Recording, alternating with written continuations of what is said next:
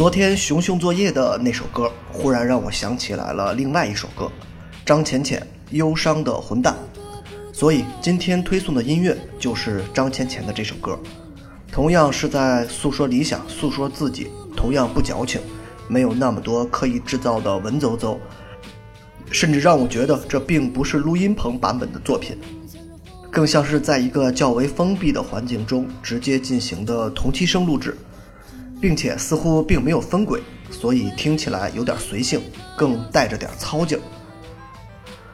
在中国摇滚乐的版图上，女性摇滚乐音乐人的数量本身就非常少，虽不至于十根手指就可以查完，但是能说出来三十个名字就已经非常不容易了。在这屈指可数的女性摇滚音乐人中，张浅浅又显得更加独立。这种特立独行不仅表现在音乐的本身，更表现在整个人透出来的气质。这种气质并不是刻意摇滚、刻意地下能演出来的。张浅浅的音乐自始至终都带着点抗拒感，但以张浅浅的潜力来说，她绝对可以成为一个真正的明星。某种程度上，她和贾宏声有很接近的气质，轴反抗。骨子里讨厌热烘烘的聚光灯。以唱片数量来说，张浅浅的作品的确非常少。一九九五年红星合集里，张浅浅的《阳台》就已经让人感到足够惊艳。那首歌是那张专辑里我最喜欢的，直到今天也足够前卫，并且足够好听。而今天这首《忧伤的混蛋》，二零一七年的单曲，反而更加有民谣的特点。没有在技巧上、编曲上做很多另类的尝试。如果把这首歌里那几句稍显愤怒的歌词适当修改一下，那么我会觉得这首歌与《阿飞正传》里的张国荣气质非常贴近，有点痞但又不嚣张，有点自我，但其实骨子里面害怕这种孤独。在中国摇滚圈泡了二十年的这个女孩，就像永远不会落地的鸟一样。一直就这么飘着飞着，有时候你会心疼他，因为某几年他的状态的确非常差，但有时候你又会觉得这就是他应该的状态。独立这个词儿这些年用的足够烂，但是真正能符合这个词儿的人并不多，而张浅浅绝对算上一个。平心而论，相比较同类型的女性歌手，国外有一些远比张浅浅的实力要更高。但是在国内这种音乐环境中，能够诞生一个张浅浅，这已经是非常难得的现象了。虽然他在主动排斥着主流，从某些文章中看到生活也似乎不是特别如意。如果从九五年的红星合集到现在的每一张专辑都听一遍，会发现张浅浅一开始身上的那种叛逆独立，到现在逐渐开始有点平静。但有时候依然会表现出年少时的那种叛逆感，它其实就代表着一批真正的摇滚青年的成长史。如果拍一部充满剧情的中国摇滚乐电影，那么张浅浅无疑是最佳的切入角度。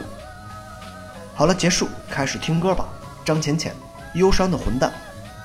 我们能为张浅浅做的不多，甚至他不需要我们的帮助，但是至少可以听听他的音乐。听听这个瘦小但才华横溢的姑娘吧。